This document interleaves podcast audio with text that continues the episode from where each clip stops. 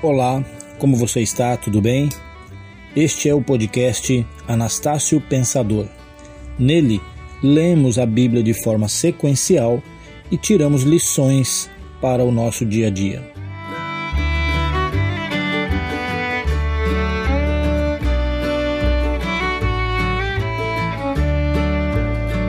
Avançando pela nossa leitura do livro de Gênesis, nós chegamos agora ao capítulo 8, no verso 15.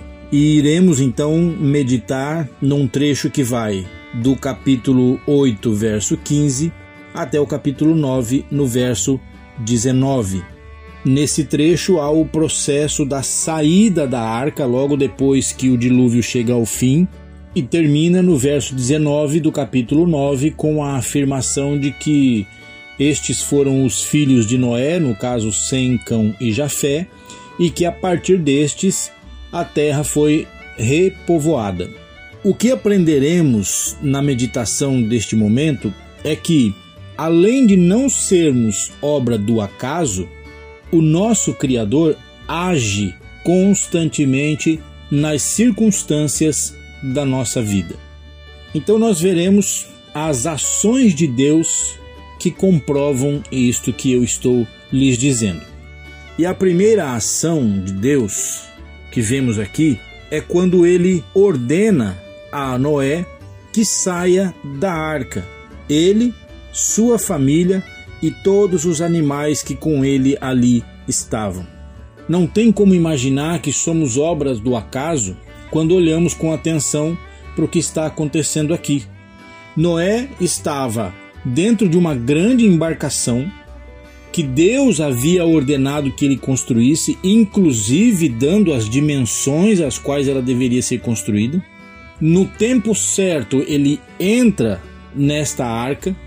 Os animais vêm até Noé, ele não precisou sair caçando os animais e capturando animais, mas o Senhor ordenou que estes animais viessem e eles vieram até a arca conforme o projeto que Deus tinha para a preservação destes seres viventes.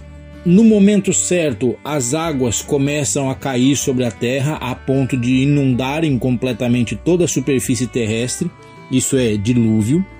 Esta água permanece sobre a superfície terrestre o tempo necessário para que todos os seres viventes até aquele momento sejam exterminados da face da terra. E quando as águas abaixam, o Senhor Deus está dizendo agora para Noé: saia da arca. Há todo um processo aqui que mostra que nós não somos obras do acaso.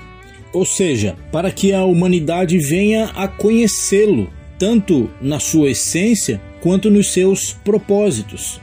Diante disso, é difícil nós entendermos por que o ser humano é tão cabeça dura a ponto de não querer buscar no Criador, em Deus, um entendimento da razão pelo qual está neste mundo. Por que vemos pessoas andando por esta vida sem uma direção, sem um propósito real, perdidos em tantos sonhos, em tantos desejos, em tantos projetos? Como diz o sábio em Eclesiastes, correndo atrás do vento, correndo atrás daquilo que é simplesmente passageiro. Quando nós olhamos para este relato do Gênesis, nós podemos nos sentir seguros, entendendo que se nós confiamos neste Deus que é capaz de governar esta natureza de forma tão específica, como não seria ele capaz de governar a nossa vida, levando-nos a propósitos que de fato são verdadeiros e eternos? Então, é verdade, nós não somos obras do acaso e Deus está agindo nas circunstâncias, como fica demonstrado neste texto e nesta experiência na vida de Noé, e que serve de exemplo para toda a humanidade desta intervenção divina em relação aos seres aos quais ele criou com um propósito e aos quais ele demonstra sempre o seu amor. A segunda ação de Deus que vemos neste texto é a resposta que Deus dá à atitude de Noé em adorá-lo, oferecendo-lhe sacrifícios. No versículo 20 deste capítulo 8, é nos dito que Noé edifica um altar e oferece sobre este altar holocaustos. E neste caso, Deus age de duas formas. Ele age de uma forma íntima, muito pessoal, no profundo do seu ser, e ele age também de uma forma externa, porque ele vai iniciar então um diálogo com Noé. No que diz respeito a esta ação íntima que Deus toma, ela está lá nos versos 21 e 22 do capítulo 8. O texto diz que o Senhor, sentindo o cheiro suave daquela oferta, ele disse em seu coração que ele não mais tornaria a amaldiçoar a terra por causa do homem. Olha que coisa interessante. Esta ação de Noé de adorar a Deus através daqueles sacrifícios, agradecer a Deus através dos sacrifícios, toda a experiência que ele passou. Imagina isso. Quando Noé ouviu de Deus que ele deveria construir uma arca e ele crê nesta palavra e ele começa contra tudo e contra todos a construção desta embarcação. Isso não levou pouco tempo, Noé levou anos fazendo esta arca. Ele entra nesta arca, os animais chegam até ele, ele passa um período grande dentro desta arca com seus familiares e os animais. Agora ele está saindo da arca depois que as águas do dilúvio baixaram. E uma das primeiras atitudes tomadas por Noé aqui é adorar a Deus e agradecer a Deus através destas ofertas. Isto mexeu com o coração de Deus. De uma forma tão profunda que o Senhor disse: Não mais destruirei a terra por causa do homem. Olha que coisa interessante. Então, Deus tem seus propósitos, Deus age na humanidade, no contexto da humanidade, mas agora nós estamos vendo que o Senhor também reage em relação às ações da humanidade. E aqui Noé está demonstrando uma ótima ação, porque ele está reconhecendo Deus, ele está adorando a Deus, ele está agradecendo a Deus. E quando nós buscamos nos relacionar desta maneira com Deus, há benefícios que vêm a nós e que vêm ao nosso contexto também, como a gente vê aqui. Deus não mais amaldiçoaria a terra por causa do homem. Que coisa interessante. Só que eu gostaria de destacar algo aqui também muito importante do porquê Deus não amaldiçoaria mais a terra. O texto bíblico diz para a gente assim: porque a imaginação do coração do homem é má desde a sua meninice.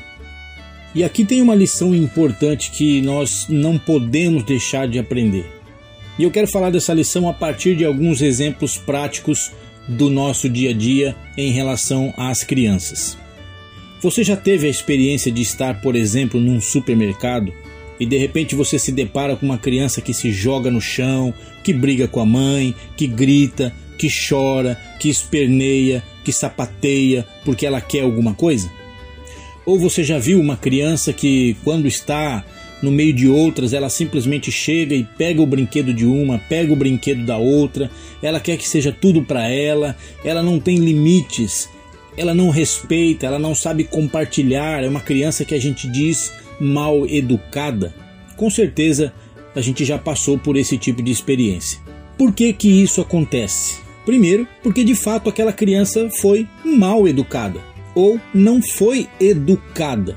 Quando nós olhamos para este texto aqui de Gênesis, e o Senhor está dizendo que desde a meninice, desde quando pequeno, o coração do ser humano está inclinado para a maldade, significa que este ser humano, ao nascer, ele precisa entrar num processo de formação. E por que não dizer de conformação? O que, que eu estou falando com isso? O ser humano nasce vazio e com uma inclinação muito forte para o mal por conta da queda, por causa do pecado original. Por isso que uma criança precisa ser ensinada, por isso que uma criança precisa receber valores, que haja um trabalho para a formação do caráter daquela criança. E esta formação básica ela acontece nos primeiros anos de vida, na infância. É ali que a Bíblia nos ensina que os valores que são importantes para a vida do ser humano têm que ser introjetados. E a criança vai aprender por observação, por repetição. Às vezes é necessário, como diz a Bíblia, a vara da disciplina, que em momento nenhum aqui significa espancamento, mas aquele castigo físico, às vezes, que tem a finalidade de demonstrar que ela está errando. Portanto, é papel dos mais velhos ensinarem aos mais novos. E é a família a primeira escola. É a família o primeiro lugar aonde este ser pequeno, que tem inclinações para o mal, vai começar a entender a sua postura de vida, aquilo que se espera para que haja um viver que seja benéfico para si mesmo e para os outros com quem ele venha a conviver. E aí, o texto de Provérbios 22, 6 está dizendo isso para gente. Ensina a criança o caminho em que ela deve andar. É enquanto criança. Toda esta reação aqui nos versos 21 e 22 é uma reação àquela atitude de Noé e ela está se dando no âmbito do coração de Deus, do íntimo de Deus. Mas há também uma reação externa. Deus está reagindo, abençoando a vida de Noé. E esta lição é importante porque deixa claro para a gente que sempre que a vida física, biológica, funcional, ela é vivida com base nos preceitos divinos, uma vida que se alinha com os valores de Deus, sempre haverá uma bênção acompanhando quem se dispõe a viver desta maneira.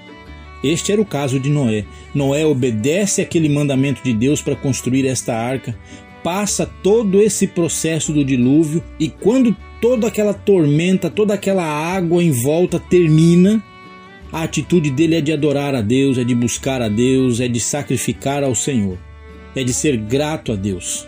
Então Noé está demonstrando aqui que de fato Deus era importante para ele.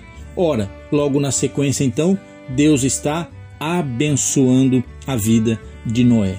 Mas esta bênção de Deus sobre a vida de Noé está ligada a uma ordem direta também, que diz: frutificai, multiplicai-vos e enchei a terra. Nisto estava a bênção sobre a vida de Noé, fazer a vontade de Deus. Normalmente, nos nossos dias, nós achamos que bênção é como aquele pacote que nós escolhemos na prateleira do supermercado. Eu chego lá, olho a marca, olho o preço, olho a quantidade, diz vou levar este, não vou levar este, estou precisando disto, não estou precisando daquilo, e aí eu vou enchendo o carrinho daquilo que eu quero, daquilo que eu acho que é necessário para mim neste momento. Muita gente acha que a bênção de Deus ou as bênçãos de Deus são desta forma e querem escolher as bênçãos. Senhor, eu quero esta bênção. Senhor, eu quero que seja agora, neste tempo, desta maneira, com aquela pessoa, desta forma, nesta quantidade, deste jeito, para aquela direção quando na verdade a bênção está atrelada sempre a fazer a vontade de Deus. Abraão, conhecido como pai da fé, também foi abençoado por Deus em toda a sua posteridade porque foi extremamente obediente a Deus. E eu digo extremamente mesmo porque ele estava disposto a sacrificar o próprio filho, o filho da promessa. Num outro texto da palavra, numa outra experiência de vida, a de Josué, fica claro no primeiro capítulo também que ele seria bem sucedido por onde quer que ele andasse. Ai, como nós gostamos dessa ideia de sermos bem-sucedidos, vitoriosos, termos sucesso em tudo que fizermos, por onde nós formos. Mas na experiência de Josué também foi dito: Não se afaste da tua boca o livro desta lei medita nele dia e noite para que tenha cuidado de fazer conforme tudo quanto nele está escrito. E o que é que estava escrito naquele livro da lei, senão a revelação da vontade de Deus para a vida da humanidade? Deus não disse para Josué: Josué, quer ser abençoado? Dê três pulinhos. Quer ser abençoado? Faça X semanas de alguma coisa. Compre aquele produto lá no templo. Traga dinheiro aqui, Josué, que eu vou dobrar o seu investimento. Não foi isso que Deus disse para ele. Deus disse para ele: Josué, quer ter bênção, Josué? Faça a vontade de Deus. Cristo também diz isso quando ele fala: De que adianta vocês me chamarem de Senhor, Senhor, e não fazerem o que eu mando. Jesus expressa a base do seu ministério em fazer a vontade de Deus. Então, para quem procura as bênçãos de Deus, só há um jeito: faça a vontade de Deus. Noé, eu estou te abençoando, Noé. Noé, eu estou provendo para você todas as condições, Noé. Noé, eu quero que você seja bem sucedido, Noé. E há uma ordem direta agora para você cumprir. Noé, encha a terra. Noé, se multiplique. Esta é a minha vontade, que a terra seja cheia. E eu estou dando a você, Noé, esta ordem, esta tarefa. Faça, Noé, e eu te abençoarei. É isso que Deus está dizendo aqui para Noé neste momento. Assim como no episódio anterior, ele ficou dividido em duas partes, esse aqui também estará dividido em duas partes. Mas, antes de encerrar este episódio, eu gostaria de fazer uma solicitação. É, vocês sabem o quanto é importante para que o canal no YouTube ou no, nas ferramentas de podcast, onde quer que você esteja ouvindo esta série do Anastácio Pensador, é importante que você se inscreva, é importante que você clique lá para seguir nos podcasts, tá bom? Isso faz com que os algoritmos destas ferramentas indiquem este conteúdo para mais pessoas. Então eu peço encarecidamente que você se inscreva, que você clique lá para seguir, tá bom? E eu quero agradecer aqueles que estão fazendo isso e que já estão compartilhando também, porque com certeza isso ajuda esta mensagem da palavra de Deus a alcançar mais pessoas. Eu sei que já existem muitas mensagens por aí. Eu sei que existem muitos pregadores, excelentes pregadores, com qualidade inclusive de áudio, muito melhor do que este aqui mas não deixa de ser mais uma iniciativa para que a palavra de Deus seja espalhada. E eu conto com a sua inscrição, eu conto com o seu seguir, eu conto com o seu compartilhamento com seus amigos, eu conto com o seu like aí também, tá bom? Que Deus te abençoe e até o próximo episódio.